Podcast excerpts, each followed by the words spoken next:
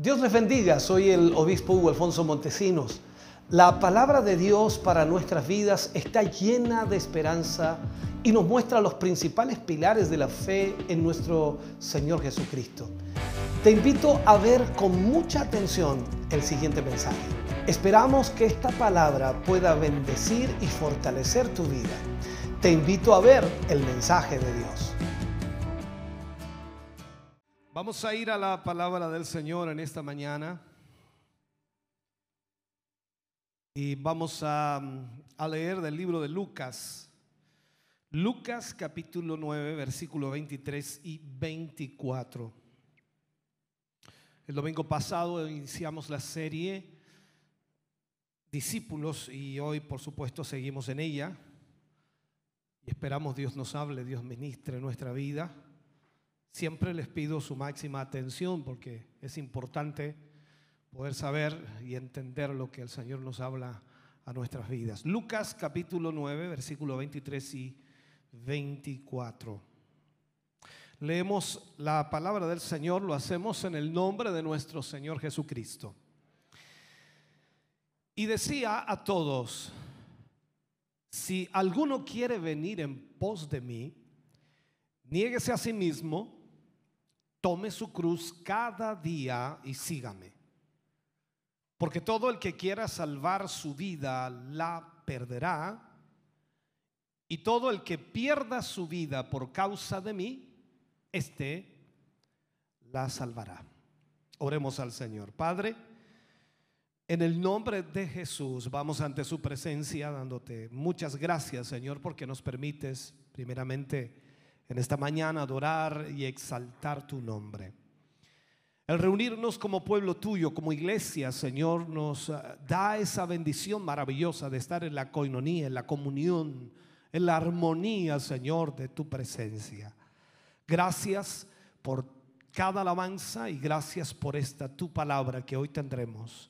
Sin duda, Señor, seremos bendecidos y esperamos con todo nuestro corazón que tú hables a nuestra vida, Señor, y nos enfoques en tu propósito. En el nombre de Jesús pedimos esa bendición tuya para la gloria de Dios. Amén y amén, Señor. Fuerte ese aplauso de alabanza al Señor.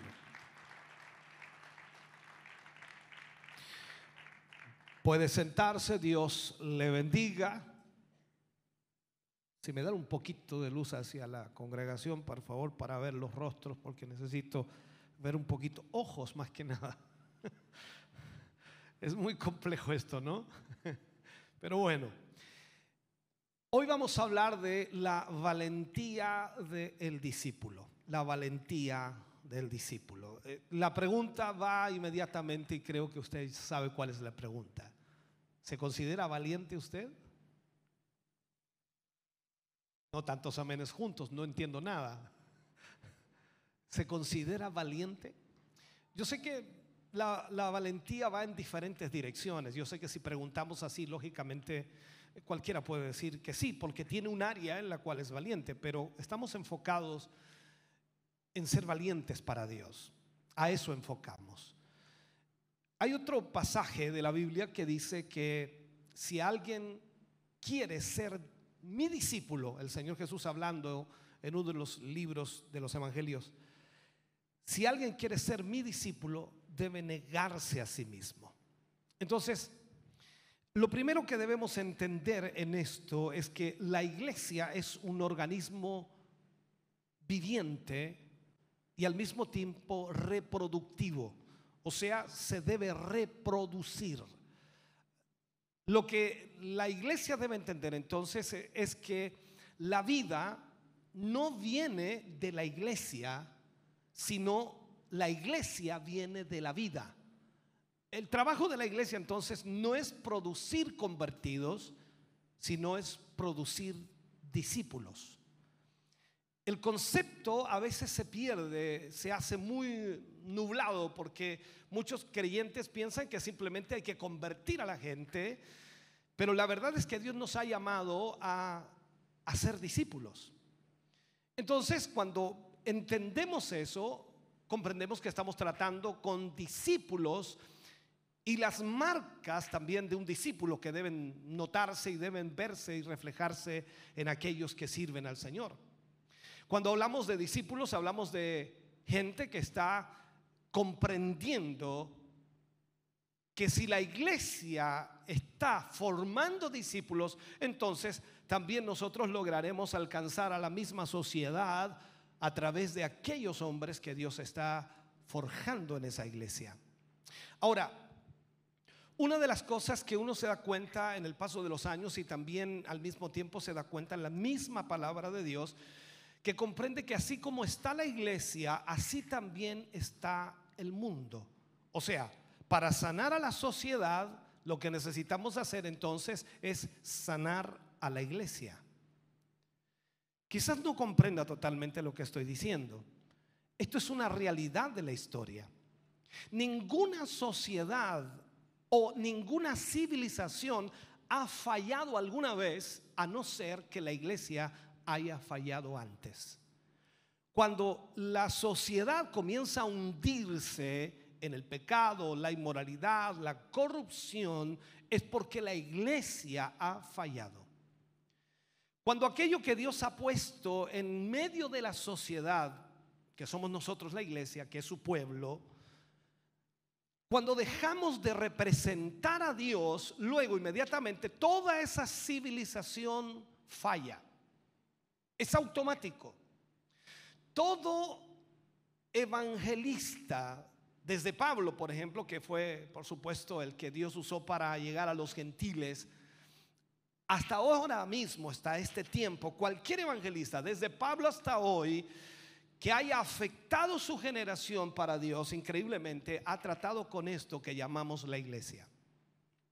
Cuando vamos a la escritura, encontramos aquí en la palabra del Señor 14 libros escritos por Pablo, y estos 14 libros escritos por Pablo, increíblemente, los escribió cada uno de ellos para corregir algo que estaba mal en la iglesia.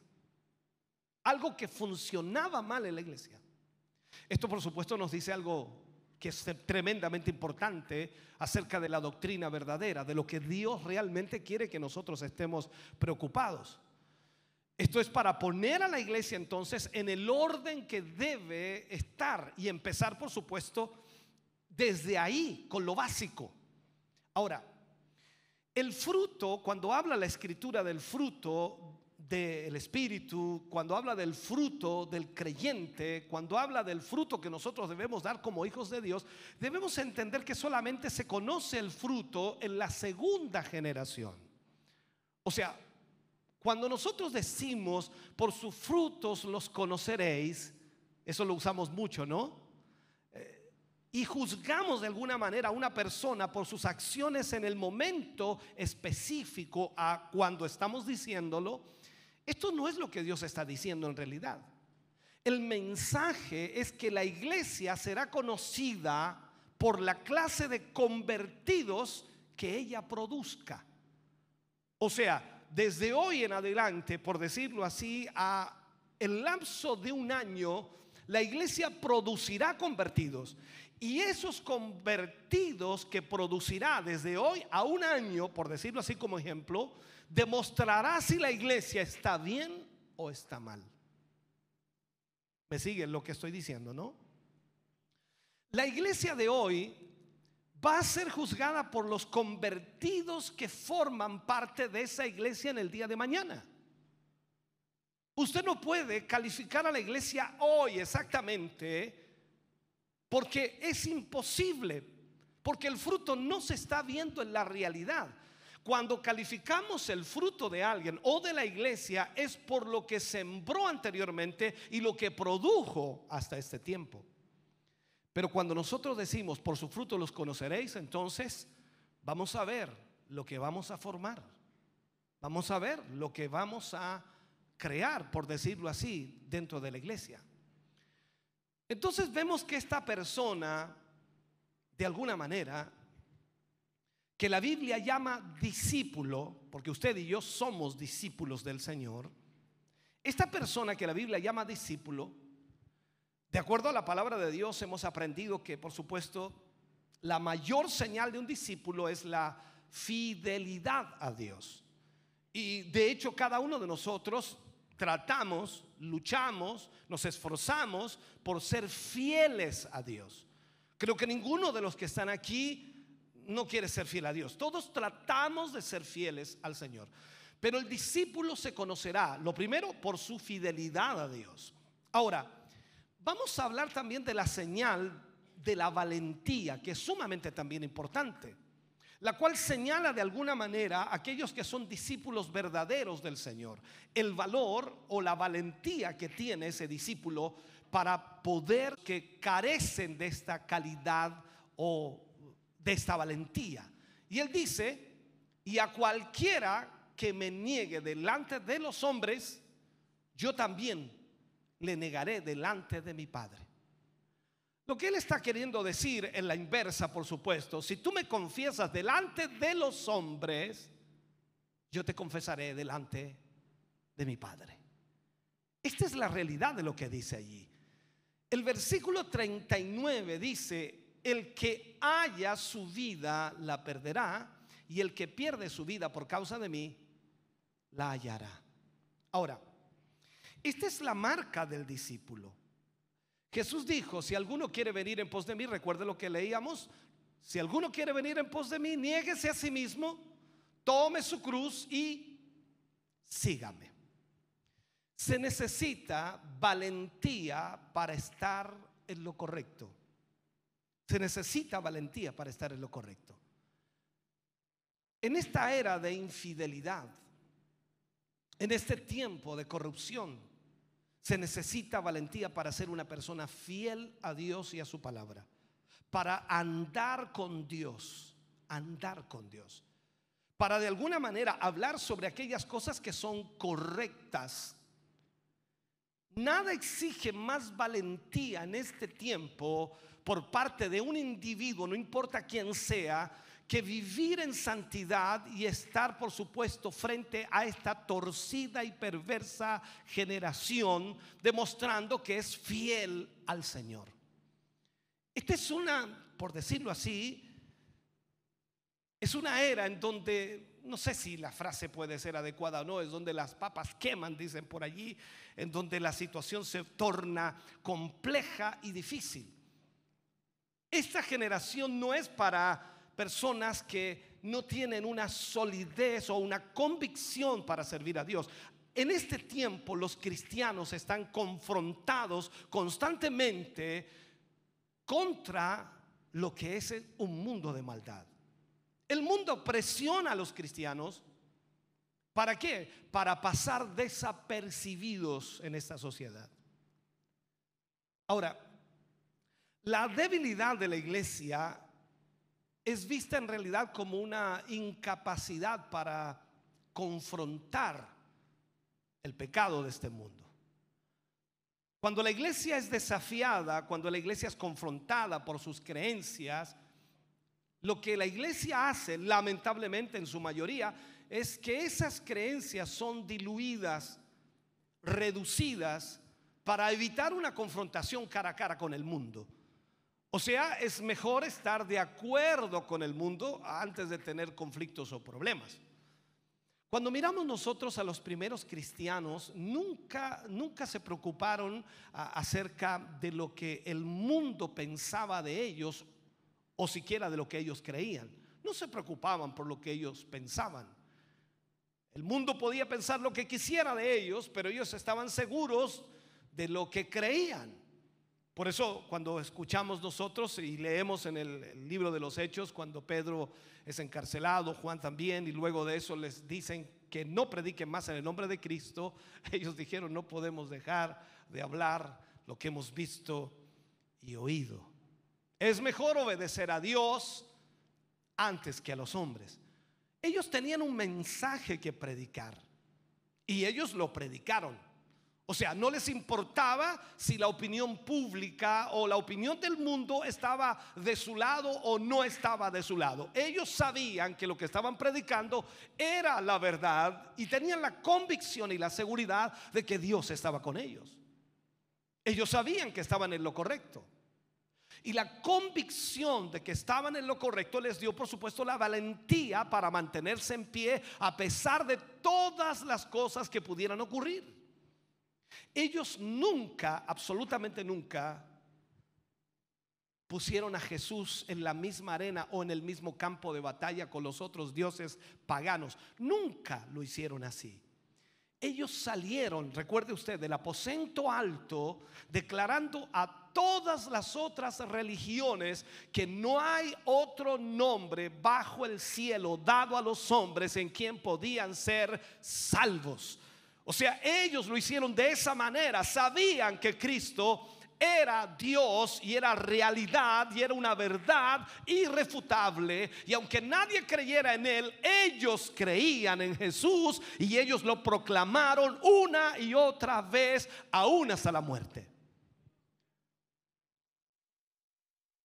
Ellos, increíblemente, no competían con nadie. Ellos simplemente les dijeron a aquellos que escucharían, este es el camino o caminan por él o están perdidos. No hay otra realidad.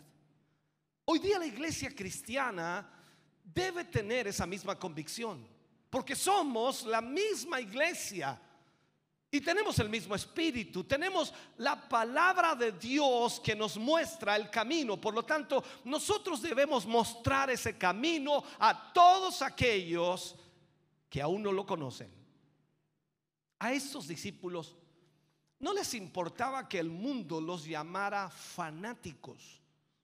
¿Te han llamado fanático alguna vez? Me imagino que no, porque no dijiste nada. ¿Cuánto tiempo hace que no te llaman fanático? Seguramente hoy en la mañana alguien le dijeron, y vas a ir a la iglesia hoy día domingo 19 de septiembre. No puedes dejar de ir un domingo. ¿Cómo puedes ser tan fanático? Y tú estás aquí, dice, sí, me dijeron fanático. Siéntese, siéntase honrado. Porque usted vino hoy a servir a Dios, vino a alabar a Dios, al Rey de Reyes y Señor de Señores. Por lo tanto, para ellos que los llamaran fanáticos no se hacían problema. Ellos sabían que lo que creían era verdad. Y, fue, por supuesto, a este mensaje a lo que ellos dedicaron sus vidas totalmente. ¿Sabe? Las vidas y acciones de estos primeros cristianos eran la personalidad de la fe. La personalidad de la fe o la personificación de la fe se mostraba la fe que tenían. O sea, esto no es una fe escondida, así como, eh, si tienes fe, sí tengo fe. ¿Y dónde está tu fe? Recuerde usted que por allí en el libro de Santiago dice también, dice, si tienes fe, muestra tu fe. O sea, a través de las obras. Esta es la realidad. Ellos personificaban su fe o era la personificación de la fe el actuar que ellos tenían. Ellos convertían increíblemente los postes de tortura en verdaderos púlpitos. Las prisiones las convertían en iglesias y pelearon incluso, de acuerdo a lo que dice Pablo, con las bestias de Éfeso. O sea, eran extraordinarios. Ellos, golpeados, torturados, echados de sus casas, sin embargo, predicaron un evangelio que derribó un imperio. Cuando vemos eso, entonces estamos preguntándonos inmediatamente qué estamos haciendo nosotros. La falta de valentía a esta generación es un comentario triste que podríamos nosotros dar hoy día. Porque hay una falta de valor y de valentía increíble. E, estamos en una era de conformismo. Hemos pasado por lo que fue llamado el movimiento de Jesús no sé si alguna vez lo escuchó. Jóvenes que profesaban estar en desacuerdo con la sociedad conformista. Sin embargo, cada uno de ellos eran copias exactas del otro. Ellos buscaban la dirección de Dios, hablaban lo mismo, vestían igual, corrían en la misma multitud. O sea, servimos a un Dios que no es conformista, que nos ha llamado a ser diferentes que nos ha llamado a vivir de acuerdo a la voluntad de Él. Él nos ha llamado a proclamar una verdad que por supuesto que hará diferentes a otras personas. Pablo le escribe a los Corintios y les dice que hablemos todos una misma cosa, que pensemos todos una misma cosa. Si lo ponemos a analizar eso solamente, nosotros hoy decimos, pensamos lo mismo, hablamos lo mismo, creemos lo mismo.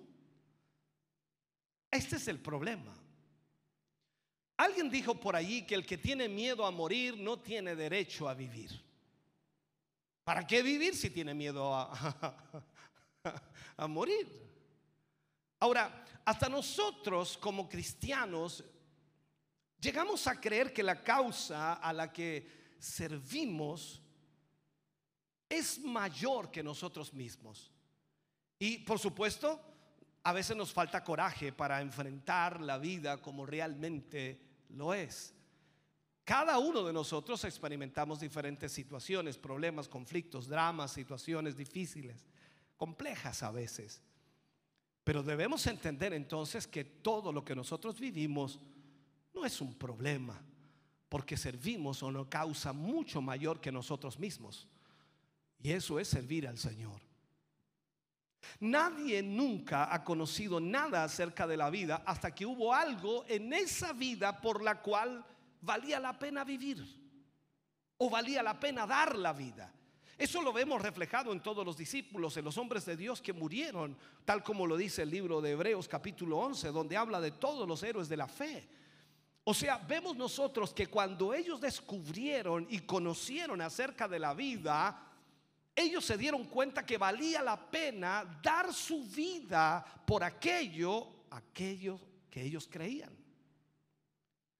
Ahora,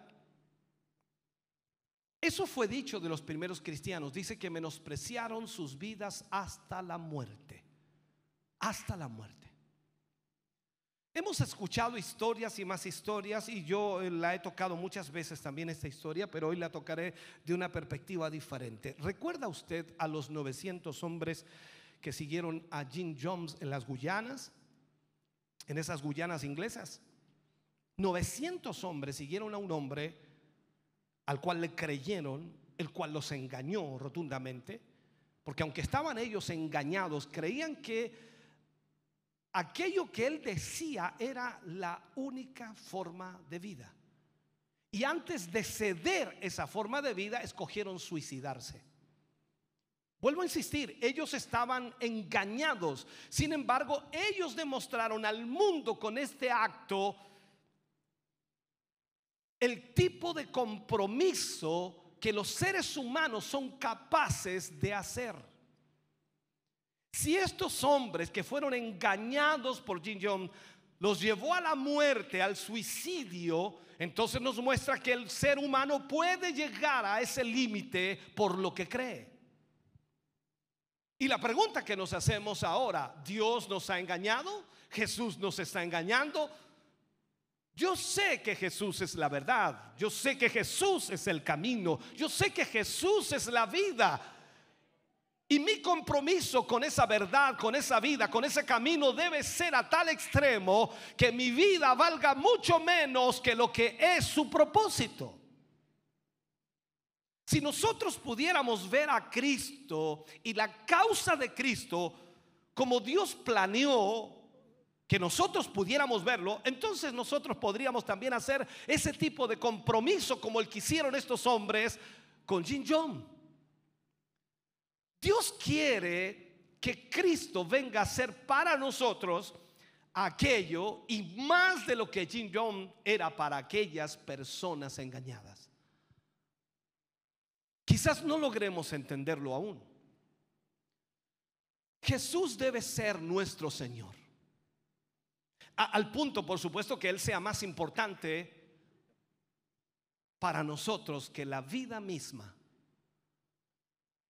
¿Cuántos de nosotros llegamos a ese nivel de compromiso? Más importante que la vida misma. ¿Sabe? En este sentido de la palabra en el que una persona que, que teme morir, como dije, no tiene derecho a vivir, la vida es algo miserable para el cobarde. Vivimos en una época de miedo y usted y yo lo vemos cada día. Rejas en las puertas, casas que son verdaderas, ¿cómo llamar? Cárceles. Las empresas hoy día parecen fortalezas. Yo nunca imaginé, hermano querido, que nuestra sociedad llegaría al punto en la que está viviendo o en lo que está sucediendo, ni, ni ponernos a hablar de todo lo que sucede hoy día en muchas ciudades grandes y también en la nuestra. Es una época de asesinatos masivos, es una época en donde el mundo completamente está poseído por el diablo.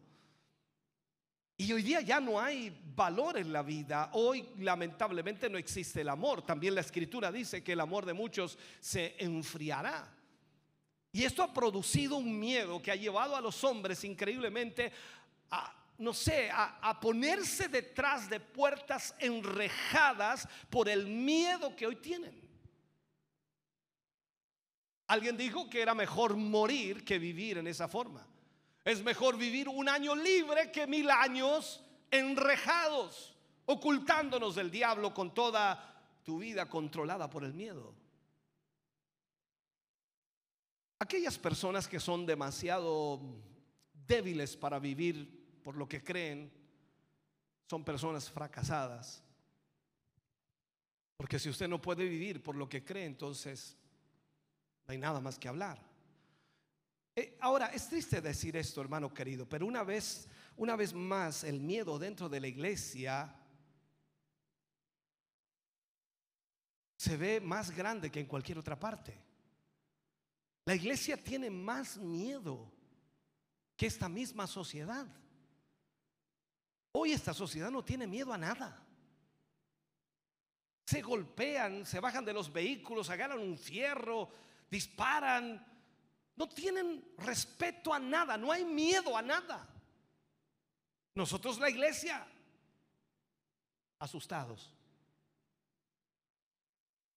La gente va a la iglesia y de verdad, usted ha venido hoy, la gente va a la iglesia Hablan, hablan de lo maravilloso que es Jesús. ¿Es maravilloso Jesús? Es extraordinario, ¿no? Y hablan de lo maravilloso que es Jesús, pero luego van a su trabajo y tienen miedo de mencionar su nombre. En la iglesia gritan el nombre de Jesús. Dan aleluyas y gloria a Dios al nombre de Jesús. Pero en el trabajo no lo mencionan para nada. ¿Y el mundo qué es lo que hace? El mundo va a soplar su aliento a cerveza, a licor en tu misma cara y va a tratar de decirte sus bromas asquerosas y aún así tratamos de ocultar lo que Dios ha hecho por nosotros. Somos discípulos del Señor. Tenemos que estar en pie y proclamar lo que somos.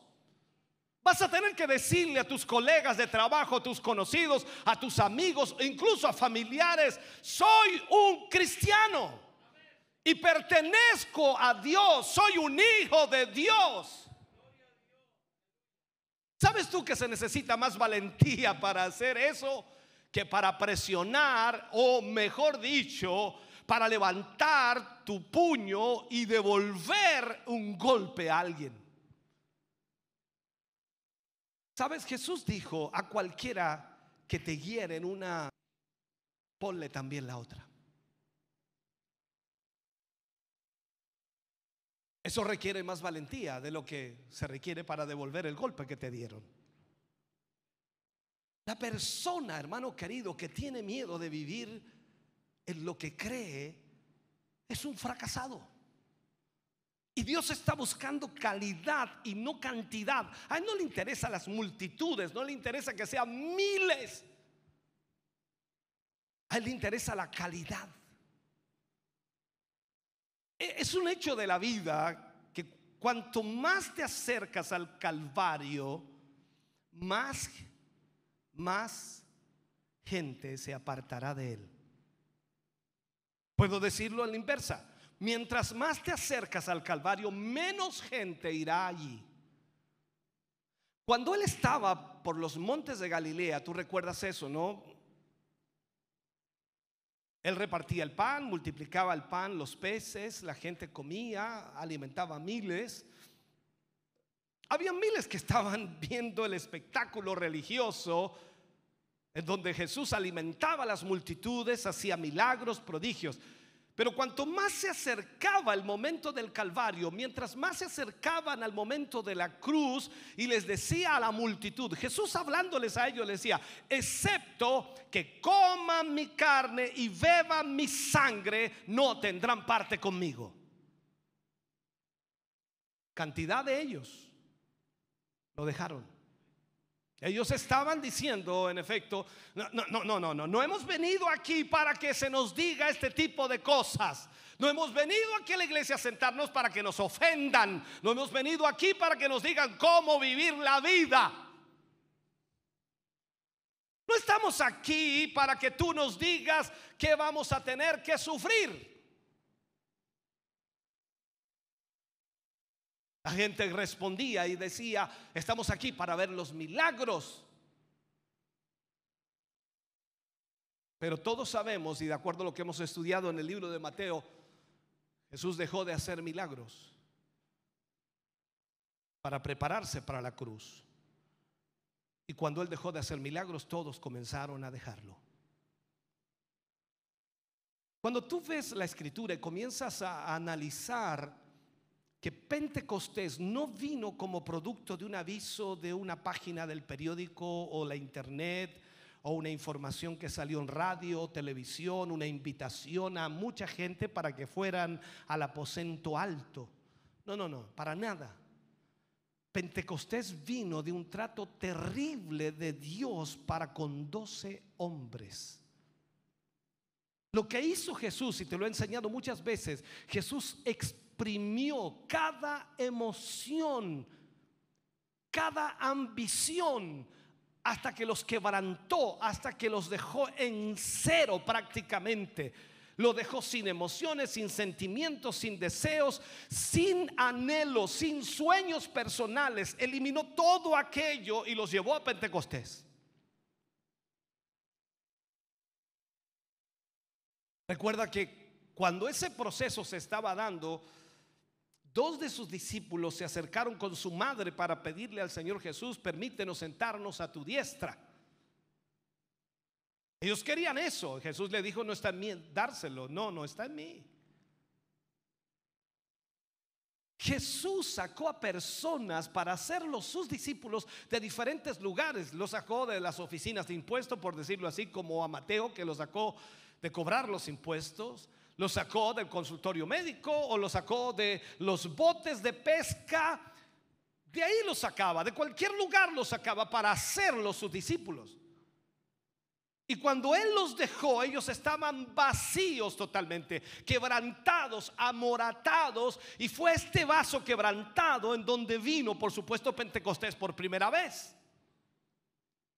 Y nosotros tenemos el concepto de que el último avivamiento vendrá como algo que será extraordinario sobre la iglesia. ¿Sabes? Te digo algo, hermano querido. Será al mismo tipo de vaso que vendrá el Pentecostés esta segunda vez. O sea, cuando no haya otro lugar donde ir, sino solamente Dios en tu vida, allí vendrá ese avivamiento. Pero si tú estás viviendo tu propia vida, tus propias emociones, tus propios sentimientos, tus propias ideas, tus propios conceptos, Dios no puede hacer nada contigo.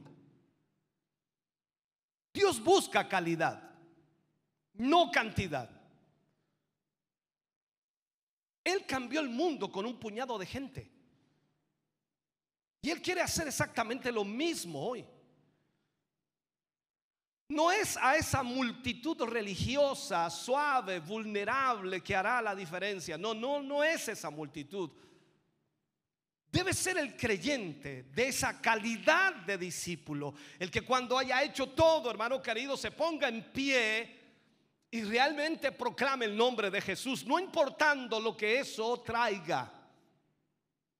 Esto es como leer la Biblia, decir, y aunque el león ruja, y aunque el río fluya, y aunque el fuego queme, Él estará en pie, hermano querido, ceñido los lomos para servir al Señor y pondrá la verdad de Dios primero que todo. Cuando leemos historia y vemos, por ejemplo, a Martín Lutero que tenía que ir ante George, o George, no sé cómo se pronuncia, la gente le rogaba que no fuera. No vayas, te quemarán vivo. ¿Sabe cuál fue la respuesta de Lutero? Les dijo, no me importa si ellos levantan un fuego desde Gutenberg hasta Roma. Yo puedo entrar marchando y cantando las alabanzas de aquel que compró mi alma en el Calvario. O sea, lo único necesario es saber que estás en lo correcto. Luego estar de pie en favor de lo correcto. Dios va a estar con tales personas. Dios nunca utiliza al indeciso. Ellos no tienen lugar, hermano querido, en el reino de Dios. La indecisión es un problema grave dentro de la iglesia. Son aquellos los que cortan el, no sé, los cordajes del muelle y dicen, o es Jesús o no es nada. O es este evangelio que vale todo o no vale nada. Esta es la realidad. No podemos hacer nada más que estar de pie delante de Dios. Y las palabras de Lutero en esa hora tan difícil, tan compleja, increíblemente, él proclamó su fe, su confianza en el Señor. Y allí fue donde escribió también esa hermosa alabanza, una fortaleza poderosa es nuestro Dios, castillo fuerte es nuestro Dios. Ahora, Dios quiere que nosotros vengamos al lugar en donde cortemos todos los cordajes del muelle y podamos descansar en el hecho de que este Evangelio es la respuesta absolutamente a todo. Este Evangelio es la respuesta a todo. No necesitas ir al psicólogo, ni mucho menos ir al... ¿Cuál es el otro? Al psiquiatra, mucho menos. El Evangelio es la respuesta a todo. Nosotros no solo tenemos la verdad, hemos venido a ser la verdad. Por eso Jesús decía, soy la verdad. Y cuando hablamos entonces de que Jesús habita en nosotros, que vive en nosotros, ¿qué somos? Pasamos a ser esa verdad. Y la verdad no se puede ocultar, así como Él también enseña que la luz no se puede ocultar debajo de un almud. Por favor, la luz es para ponerla sobre algo que ilumine el lugar oscuro. Y tú y yo somos la luz de esa tierra. Que te vean quién eres, que vean en quién confías, que vean en quién crees, que vean a quién sirves, que vean a quién amas, que vean realmente que Cristo vive en ti.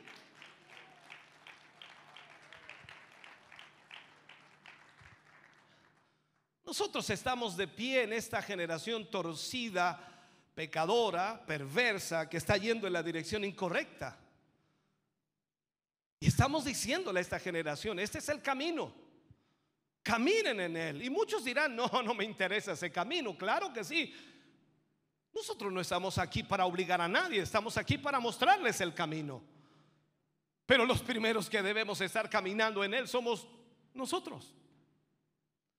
Dios está llamando a discípulos valientes.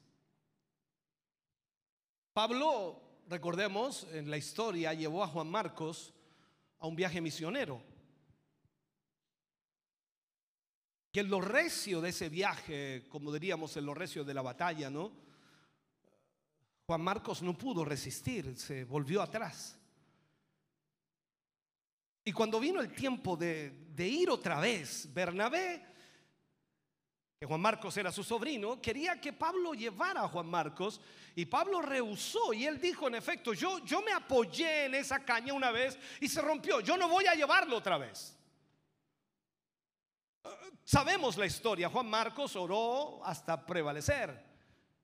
Llegó a ser un soldado, pero él tenía que demostrarle esto a Pablo. Pablo dijo al rehusar llevar a Juan Marcos, yo no puedo usar al indeciso. O sea, esto nos enseña a nosotros que tenemos que decidirnos. Decidirnos servir o no al Señor. Decidirnos realmente vivir para Él o no. La Biblia dice en Santiago 1.8 que el hombre de doble ánimo es inconstante en todos sus caminos. La inconstancia. Usted y yo tenemos que venir entonces al lugar de convicción donde no hay desvío, donde no hay dos ni tres caminos, hay un solo camino. Esa es nuestra dirección. Pablo escribe a los hebreos y dice, si hubiesen estado conscientes de dónde venían, habrían vuelto atrás. Habrían vuelto atrás. Pablo dijo, Recuerde de uno de los discípulos, Demas. Demas me ha desamparado amando más este mundo. Podríamos decir entonces que Demas nunca dejó el mundo, él soñaba con el mundo y él volvió al mundo.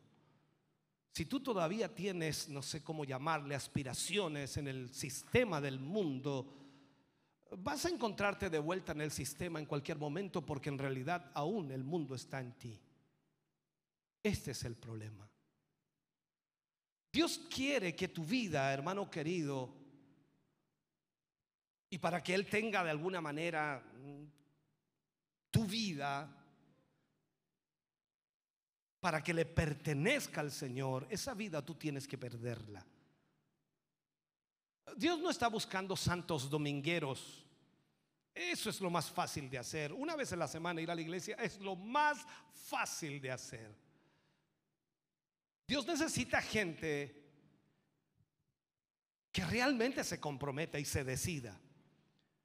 Él no necesita gente que solo ore ardientemente, porque los hay también, ¿no? Porque mucha gente ora ardientemente cuando está en problemas. ¿Quién no ora cuando tiene problemas? Todo el mundo ora cuando tiene problemas y lo hace fervientemente y es increíble como oran. Dice, qué tremenda oración. Él quiere que tú le hables a Él. Cuando vamos a segunda de Crónicas 7:14, Dios dice, si se humillare mi pueblo.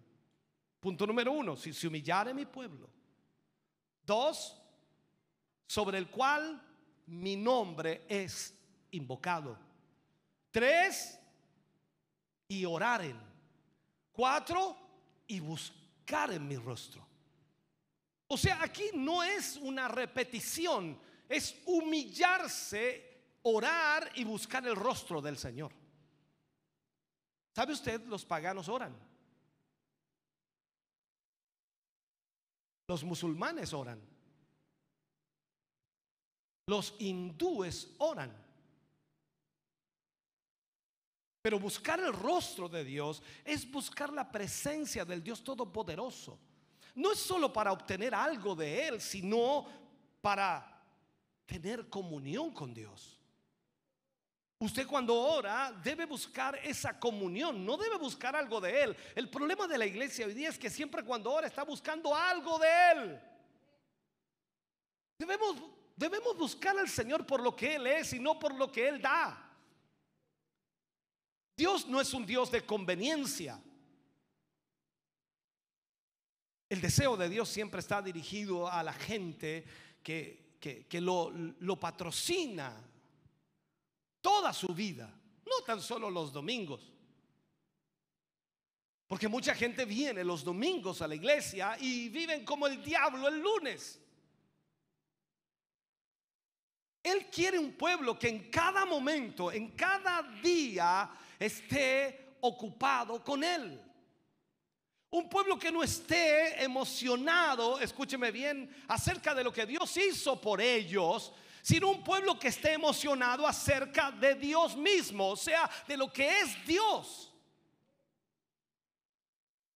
Veamos este ejercicio, hagámoslo juntos.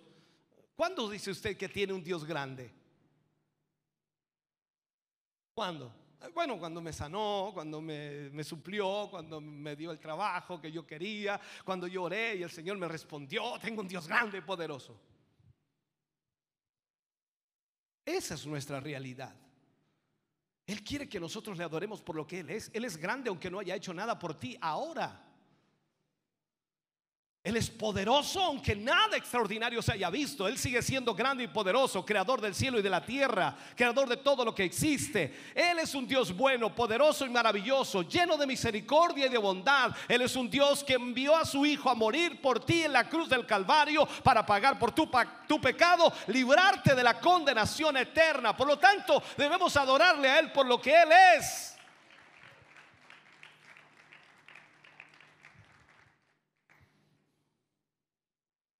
Hay muchos que dicen Dios tiene que tenerme a mí. No, no, no, tú tienes que tener a Dios, que es diferente. Tú y yo tenemos que tener a Dios. El pecado en la vida de, de los seres humanos es una marca de debilidad. Hablamos de mundanalidad, tratamos de hacer que la mundanalidad sea a veces una forma de vestido o un lugar en donde vamos. Muchos de nosotros calificamos la mundanalidad de esa manera, pero la mundanalidad es estar influenciado por el sistema equivocado. Esa es la mundanalidad. Y eso involucra absolutamente todo. Si todo lo que el diablo tiene que hacer para mantenerte fuera de la iglesia es enviar a tu abuelita el día domingo por la mañana para que te quedes en casa, entonces tú sencillamente eres tan mundano como el hombre que está sentado en el bar bebiendo. Si la visita de tu abuelita es más importante para ti que la casa de Dios, entonces estás influenciado por el sistema incorrecto. Te doy ese ejemplo solamente para que puedas entender lo que te estoy diciendo. Estamos en, en la tierra para hacer la voluntad de Dios. Y cualquier cosa, hermano querido, que hagamos, solo es un medio para hacer lo que Dios nos ha llamado a hacer. Nosotros debemos procurar siempre hacer la voluntad de Dios. ¿Cuál es la voluntad de Dios el domingo por la mañana? Estés en la casa de Dios. Usted está aquí, de gracias a Dios. Los que me están viendo ahora por televisión dicen, uh, esto me lo tiró a mí. Exactamente, lógico, tú estás en casa. La voluntad de Dios es que nosotros seamos una vasija a través de la cual Él pueda vivir. Él pueda fluir, pueda manifestarse, pueda mostrarse, pueda evidenciarse. Jesús dijo cuando uno de los discípulos o varios de los discípulos dijeron, muéstranos al Padre y nos basta. Él dijo, tanto tiempo que estoy con vosotros y no me habéis conocido. El que me ha visto a mí, ha visto al Padre. Pablo dijo algo similar en cierta forma. Dice, imitadme a mí porque yo imito a Cristo. ¿Puedes tú decir eso mismo? Imítenme a mí, hermanos, porque yo imito a Cristo. O Cristo habita en mí, el que ah, me ha visto a mí, ha visto también a Cristo. Eso nos queda grande. Es como que, no, no, es que, pastor, usted no puede decir eso porque Cristo, Cristo es Cristo y, nosotros somos seres humanos, falentes, pecadores, eh, corruptos, inmorales y, y dale, y dale. Pero ¿qué dice la Biblia? Que, que somos discípulos, que tenemos a Cristo en nuestra vida que Él habita en nosotros, que somos templo del Espíritu Santo, significa entonces que Él está en nosotros y lo que debe verse es a Cristo y no a nosotros. Pablo dijo, ya no vivo yo, Cristo vive en mí. Y lo que ahora vivo en la carne, lo vivo en la fe del Hijo de Dios. O sea, está diciendo que todos sus hechos, todo lo que él hacía, todo lo que procuraba hacer, lo hacía bajo la voluntad de Dios. ¿Cuánto de tu vida haces en la voluntad de Dios? Estamos acá, hermano querido, para ser llenos del Espíritu Santo de Dios. Y para que donde nosotros vayamos, Dios esté ahí, presente. Entonces tú tienes que tener la valentía de la convicción para manifestar a Dios. Que el hombre quiera o no a Dios, eso es un problema aparte. No importa. Tú tienes que hablarles acerca de Dios. Tú tienes que mostrarles a Dios. Y si nosotros tenemos miedo de ser diferentes, entonces no tenemos ningún valor para Dios. ¿De qué sirve que vengamos a la iglesia y no hablemos de Él? No digamos las cosas que Él es y lo que puede hacer. Si tú eres un cristiano, eh, tú tienes que ser diferente. El mundo no tiene nada, nada como Dios. El mundo no tiene nada que se parezca a Dios. Y si tú eres un cristiano verdadero, ellos van a saber que tú eres diferente. Ahora, si tienen miedo de ser diferente, mm, vas a morir con la muchedumbre. Ese es el problema. Dios te va a dejar. No, no le sirves a Dios así. Recuerda lo que dice la escritura, el Apocalipsis. O eres frío o eres caliente. Si eres tibio, te, te vomito de mi boca.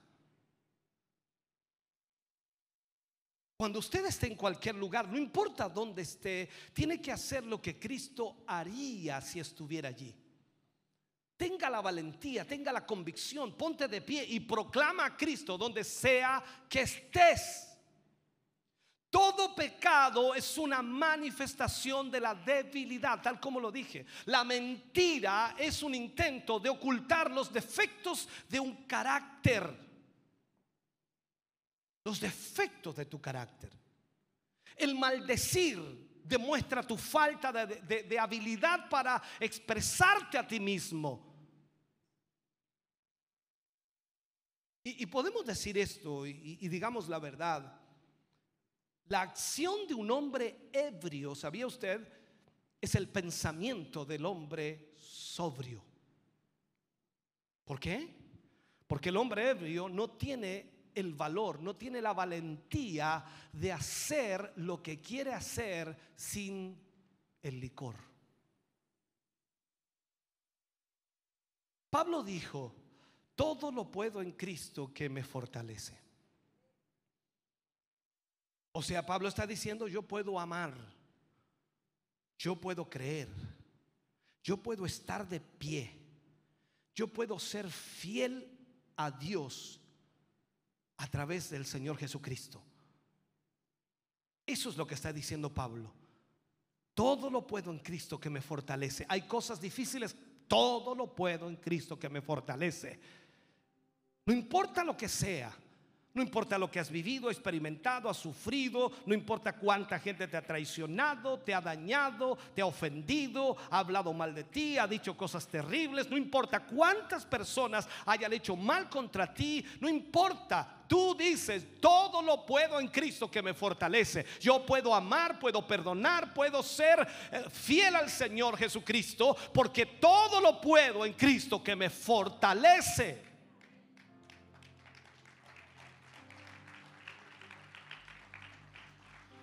¿Sabe usted que millones, millones de discípulos han muerto a lo largo de los siglos? Ellos fueron quemados en hogueras, partidos en medio. Pelearon con bestias en los circos romanos simplemente por causa del testimonio de Jesús. Todo, lo que ellos tenían que hacer era negar a Cristo y se hubieran librado de esa muerte atroz, de esa muerte terrible. O sea, solo tenían que negar a Jesús. Lee una historia que usted la puede leer también, la puede buscar en Escocia.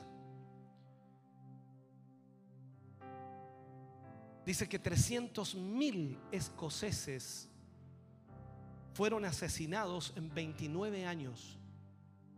Simplemente porque ellos rehusaron confesar que el Papa era la cabeza de la iglesia. La historia dice que ellos hicieron fila desde la mañana hasta la noche, cada día, por 29 años. Ellos podían ver la sangre de los sacrificios. Eran personas que eran decapitadas. Y ellos podían ver la sangre de los sacrificios mientras se derramaba por la montaña hacia abajo. Y a medida que ellos se acercaban a la ejecución, se acercaban al lugar donde estaba el hombre con el hacha, ellos podían oír el sonido de esa hacha. Y durante todo ese tiempo un sacerdote religioso poseído por el demonio les estaba diciendo a aquellos en la fila, niega lo que crees. Confiesa que el Papa es la cabeza de la iglesia y sal de la fila. Niega lo que crees. Confiesa que el Papa es la cabeza de la iglesia y sal de la fila.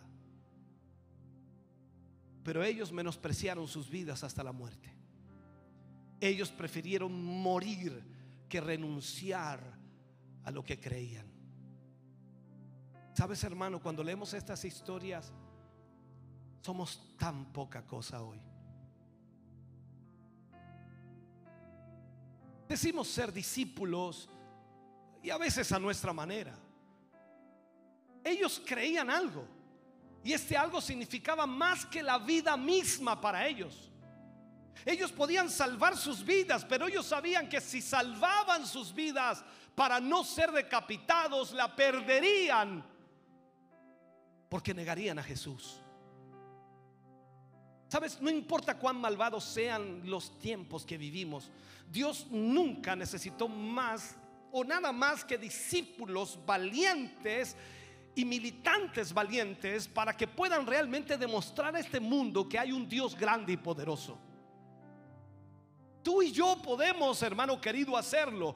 Y esto es maravilloso, tener la responsabilidad, tener el privilegio de ser nosotros en este tiempo, en esta era, los que demostremos que Cristo es real.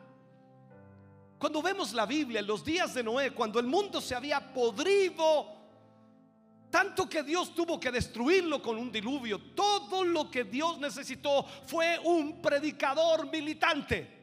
Un hombre que le creyera a él, un hombre que ejecutara la orden de Dios. Noé fue uno de los predicadores más efectivos de todos los tiempos.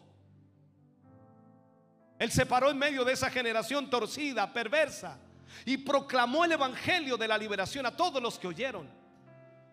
Vemos en la historia cuando Nínive estaba tan podrida, todo lo que necesitó fue un hombre valiente.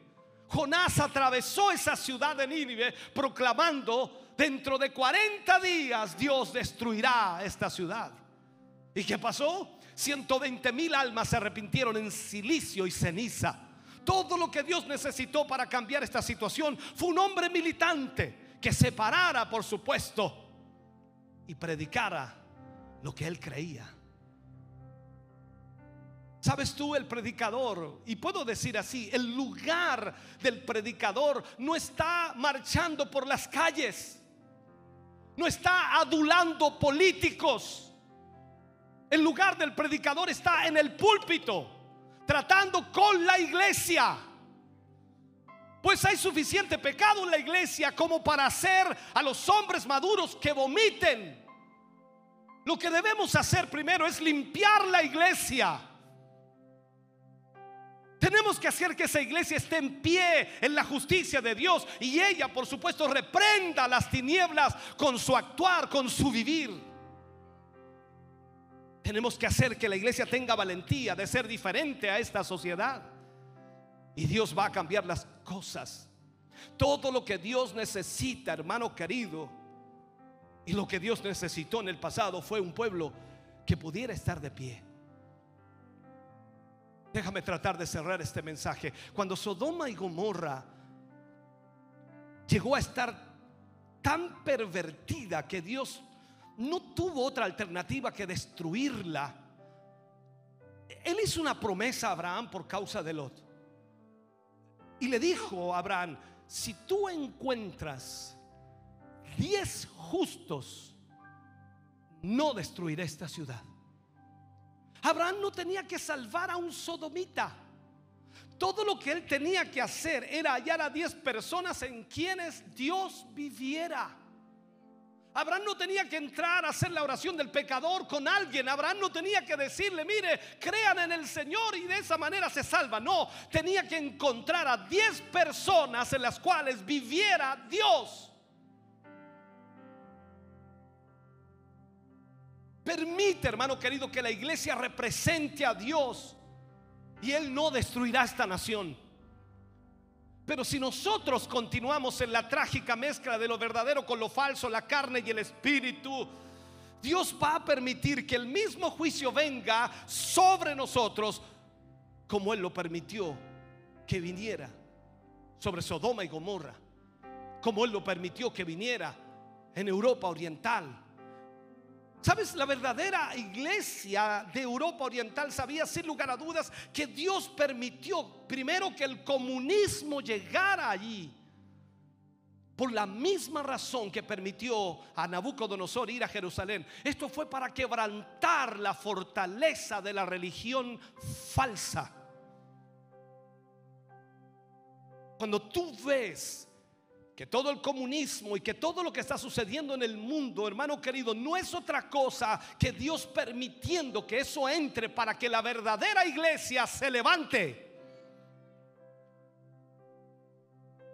La iglesia debe estar en lo correcto o Dios va a juzgar la tierra.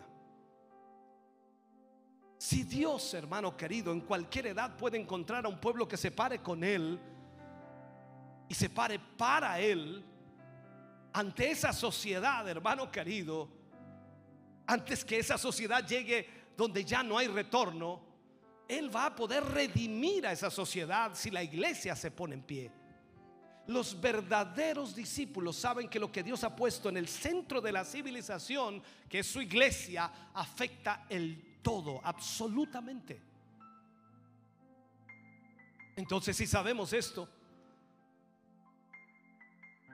nosotros no debemos tener miedo, hermano querido, de levantarnos y hablar de Dios. El problema es que la gracia barata está siendo vendida en el mercado como cualquier juguete barato los sacramentos, el perdón de los pecados, el bautismo, el consuelo de la fe, están siendo echados como grandes ofertas. Y hoy día la oferta está, por supuesto, por todas partes. La iglesia moderna predica un cielo sin un infierno, comunión sin disciplina, membresía sin frutos de justicia. Está atrapada en esta marea de gracia barata la iglesia rehúsa proclamar todo el consejo de Dios para no ofender a aquellas almas mundanas que ni siquiera honran el culto un domingo en la mañana. Y más encima confiesan ser discípulos de Dios, pero sin embargo viven como el diablo el día lunes. La iglesia tiene y debe constantemente decir al pueblo que no pueden vivir como el diablo y tener a Dios obrando al mismo tiempo. No puede una llave vertir agua dulce y agua amarga. Los discípulos, hermano querido, no tenían miedo de levantar sus voces contra tal burla. Su, dedicación no era, hermano querido, el, al éxito, no era para eso, sino era para Jesucristo. Esa era su dedicación. La gracia se presenta como el inagotable tesoro de la iglesia. De allí es donde recibimos todas las bendiciones para nuestra vida, sin hacer preguntas ni poner límites. Dependemos de la gracia de Dios. Por su gracia soy lo que soy. Por su gracia hemos llegado hasta aquí. Por su gracia hemos sostenido. Oh, por su gracia Él nos ha sostenido hasta hoy. Hoy muchos se atreven a imprimir libros y los llaman Biblias que solo contienen promesas de Dios. Nadie tiene derecho de reclamar una promesa de Dios cuando es sacada de un contexto. Escúcheme bien, o sacada de su contexto. Debemos saber que Dios está buscando calidad y no cantidad. Se necesita una gran, una gran valentía para ser un discípulo del Señor en esta generación impía perversa, pecadora. Y a eso Dios nos ha llamado, a ser discípulos valientes. Ponte de pie, iglesia, por favor.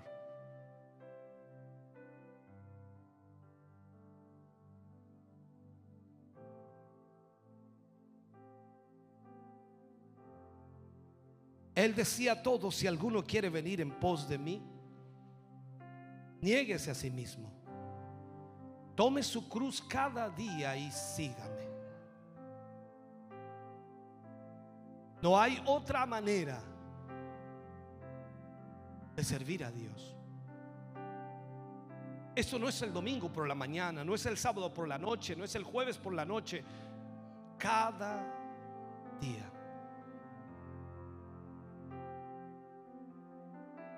Y vivir cada día para Dios requiere valor, requiere valentía.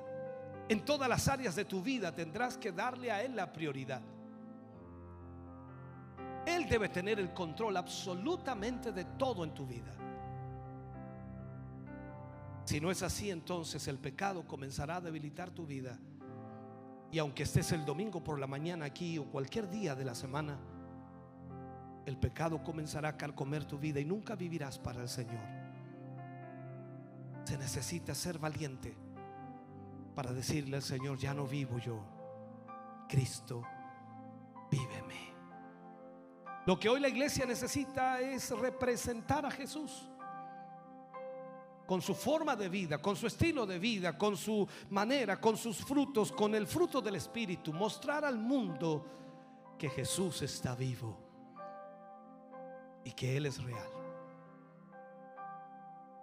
Padre, oramos en el nombre de Jesús. Vamos ante tu presencia en esta hora, primeramente dándote gracias por esta palabra, Señor, que nos has ministrado. Hoy más que nunca, Señor, necesitamos convicciones en nuestra vida. Necesitamos, Señor, ser correctos y vivir de acuerdo a tu palabra. Oh Señor, te pedimos y te rogamos que cada uno de tus hijos que en esta mañana ha venido hasta aquí pueda recibir esta palabra, Señor, y llevarla a ejecución en su vida. Quizás la mente es frágil, Señor, y olvidará muchas cosas, pero sé que alguna palabra, Señor, marcó sus vidas. Y yo te ruego, Señor, que tu Espíritu Santo trabaje de tal manera que los lleve, Señor, a crear convicciones en su corazón y que puedan, Señor, tomar decisiones. Padre, es el tiempo de ser lo que tú dices que somos. Padre, en el nombre de Jesús, bendigo la vida de tus hijos, de tus hijas, de tu pueblo, de tu iglesia. Y te pido, Señor, que esa presencia tuya nos acompañe constantemente. Bendice este pueblo, bendice esta iglesia, Señor, y ayúdanos a ser ejemplo de esa verdad. En el nombre de Jesús. Amén. Y amén, Señor. De ese aplauso de alabanza al Señor. Estamos contentos de que hayas visto y escuchado este mensaje. Creo con todo mi corazón que Dios le ha bendecido. Quiero invitarles a suscribirse a mis redes sociales, donde tenemos contenido que le ayudará a alimentar su vida espiritual.